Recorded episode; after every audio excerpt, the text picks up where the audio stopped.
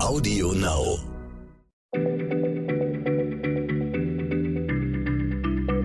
Schneller Schlau, der kurze Wissenspodcast von PM. Herzlich willkommen bei Schneller Schlau, dem kurzen Podcast von PM. Heute mit mir, Lara Hartung und meiner Kollegin Nora Sager, unserer Tierexpertin hier. Mit ihr spreche ich heute ausnahmsweise mal nicht über all die tollen Dinge, die Tiere so tun und können, sondern über was, was eigentlich ziemlich unwillkommen ist, was uns aus dem Tierreich erreicht, nämlich Infektionskrankheiten. Ja, äh, Überraschung. Ist äh, doch nicht alles schön, was mit Tieren zu tun hat. Vielleicht einmal kurz zur Terminologie, ähm, weil wir das Wort hier äh, noch öfter brauchen werden im Verlaufe des Podcasts. Infektionskrankheiten, die vom Tier auf den Menschen überspringen, bezeichnen Fachleute als Zoonosen. Viele haben das Wort wahrscheinlich schon mal gehört, jetzt zum Beispiel in Zusammenhang mit Covid-19 oder mit den Affenpocken, die derzeit grassieren. Das sind beides Erreger, die aus dem Tierreich stammen und dann den Menschen sozusagen als Wirtsspezies erobert haben. Äh, meist geht das mit kleinen Anpassungen im Erbgut einher der Viren oder Bakterien. Und äh, SARS-CoV-2 hat die größte bekannte Ähnlichkeit mit Coronaviren, die in Fledermäusen zirkulieren. Und äh, das Affenpockenvirus stammt, anders als der Name vermuten lässt, nicht etwa aus Affen, sondern das infiziert eigentlich Nagetiere in bestimmten Regionen Afrikas. Es ist einfach so, dass es zum ersten Mal entdeckt worden ist äh, bei Affen in einem dänischen Labor. Daher hat es diesen etwas irreführenden Namen.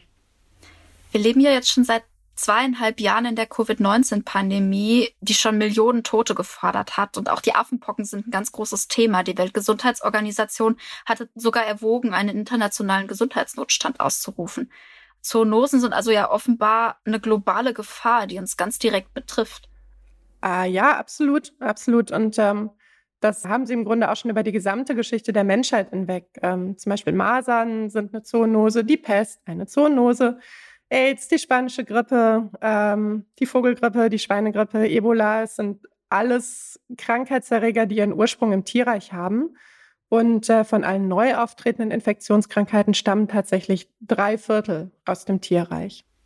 Okay, krass. Das hätte ich nicht gedacht, dass das so viele sind. Gibt es da Tiere, die besonders gefährlich sind, was das angeht?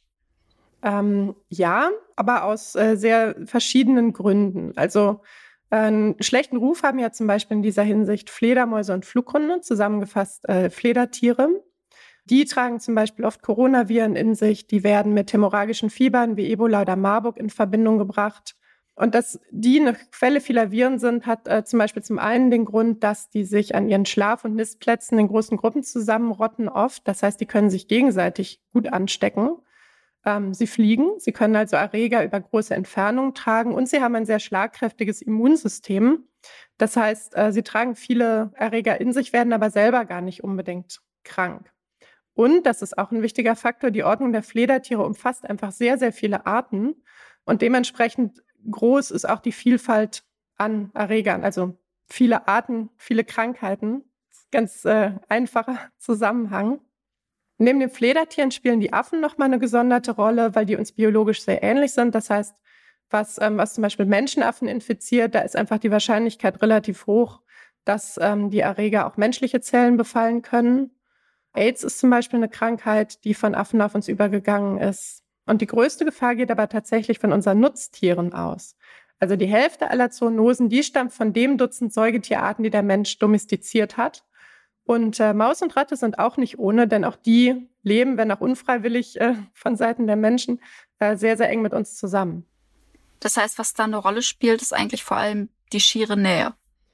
Ja, definitiv. Ähm, die, die Masse und die Nähe. Also je öfter ein äh, Erreger mit dem Menschen in Kontakt kommt, desto größer ist die Chance, dass es ihm gelingt, überzuspringen.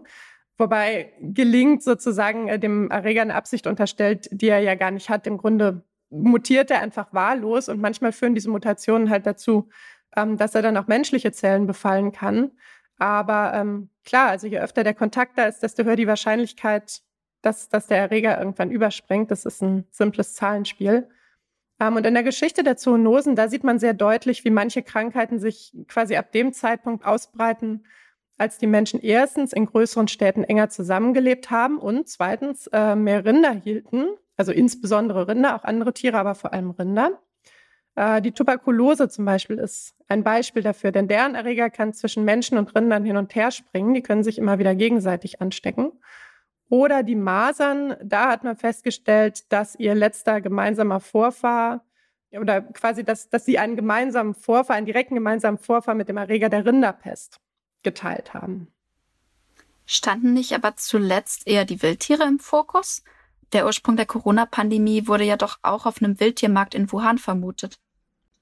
Ja, das stimmt. Ähm, das Problem mit den Wildtiermärkten ist, dass auf diesem Wege quasi nochmal ganz neue Erreger in engen Kontakt mit den Menschen kommen. Und zwar welche, mit denen wir unter normalen Umständen, denen wir quasi nie begegnet wären und die unser Immunsystem auch nicht kennt.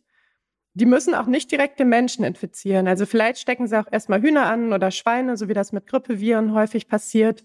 Und in denen kann sich der Erreger dann nochmal genetisch verändern, kann sich ausbreiten und infiziert dann vielleicht erst im zweiten Schritt den Menschen. Die Infektionsketten lassen sich ja nicht immer ganz lückenlos nachvollziehen. Oft gibt es ja noch quasi unerkannte Zwischenwirte, auf die der Erreger erstmal überspringt, bevor er dann beim Menschen landet. Ja, krass, das klingt ja fast so, als wäre die nächste tödliche Pandemie aus dem Tierreich eigentlich nur eine Frage der Zeit. Können wir denn irgendwas tun, um zu verhindern, dass die Erreger auf uns überspringen? Ja, können wir, ähm, wahrscheinlich vor allem auf gesellschaftlicher Ebene. Also Massentierhaltung ist sicher ein Risikofaktor. Es böte sich also an, weniger Fleisch zu essen. Ähm, Wildtiere zu verspeisen ist eine besondere Gefahrenquelle, haben wir ja gerade schon drüber gesprochen. Da, denke ich, braucht es Aufklärung und es braucht außerdem sicher auch global eine bessere Versorgung mit Nahrungsmitteln. Denn manche Menschen haben ja gar keine andere Wahl, wenn sie nicht hungern wollen. Außerdem fräsen wir uns natürlich auch immer weiter in die unberührte Natur rein in, zum Beispiel, wenn wir Wälder roden, um landwirtschaftliche Nutzflächen zu schaffen. Und dabei kommen wir ebenfalls mit einer Menge Erreger in Berührung, die unser Immunsystem noch nicht kennt und gegen die es dann in Folge auch keine passgenauen Waffen parat hat. Also einfach ein weiterer Grund, unseren Umgang mit Natur und Tierwelt grundlegend zu verändern. Ja, also wenn wir mehr Sicherheit wollen, auf jeden Fall. Vollständig verhindern lässt sich die Entstehung neuer Zoonosen ohnehin nicht. Das ist einfach Teil des Lebens und es war auch immer schon Teil des Lebens. Daher ist es außerdem natürlich sinnvoll zu verstehen, welche Erreger schlummern in den Tieren überhaupt und unter welchen Umständen ist die Chance einer Übertragung besonders hoch. Und es ist natürlich sinnvoll, äh, weltweit eine gute Gesundheitsinfrastruktur aufzubauen, nicht nur um den Erkrankten zu helfen, sondern auch um neue Zoonosen schnell zu erkennen und sie womöglich dann stoppen zu können, bevor sie sich weltweit ausbreiten. Ähm, ich habe noch eine letzte Frage. Und zwar, was ist eigentlich mit Haustieren? Die leben ja doch auch sehr eng mit uns zusammen die ganze Zeit. Muss ich mir Sorgen machen, dass ich mir jetzt von meiner Katze eine Zoonose hole? Äh, die kurze Antwort wäre ja. also, ähm, es ist ja so, wir haben ja gerade darüber gesprochen, Nähe ist ein wichtiger Faktor. Wenn man jetzt mit einem Tier in einer Wohnung lebt, wenn man womöglich mit ihm in einem Bett schläft und das leckt einem mal die Hand ab oder leckt einem durchs Gesicht und vielleicht beißt es auch mal, wenn es irgendwie, keine Ahnung, genervt ist oder so, dann klar besteht die Chance, dass man, dass, dass da auch ähm, quasi Erreger ausgetauscht werden. Hm, Haustiere können zum Beispiel alle möglichen äh, bakteriellen Infektionen übertragen, Salmonellen zum Beispiel oder Campylobacter. Katzen äh, übertragen einen Einzeller, der Toxoplasmose verursacht. Das ist vor allem für Schwangere nicht ganz ohne. Man kann sich Pilzinfektionen holen oder Würmer und äh, selten kann man sich auch Viren holen, Tollwut zum Beispiel. Der Vorteil ist der, dass die Erreger in der Regel bekannt sind, also sowohl unserem Immunsystem als auch den behandelnden Ärztinnen und Ärzten, die dann hoffentlich zügig in der Lage sind, eine Diagnose zu stellen und das entsprechend zu behandeln. Und eins möchte ich auch noch sagen, weil die Tiere ja jetzt doch relativ schlecht weggekommen sind bisher in diesem Podcast. Es ist keine Einbahnstraße. Also nicht nur die Tiere können uns anstecken, sondern wir können auch Tiere anstecken. Und äh, unsere Schnupfenviren zum Beispiel sind für Menschenaffen eine sehr gefährliche Zoonose. Okay, ich glaube, ich gehe mir erstmal die Hände waschen.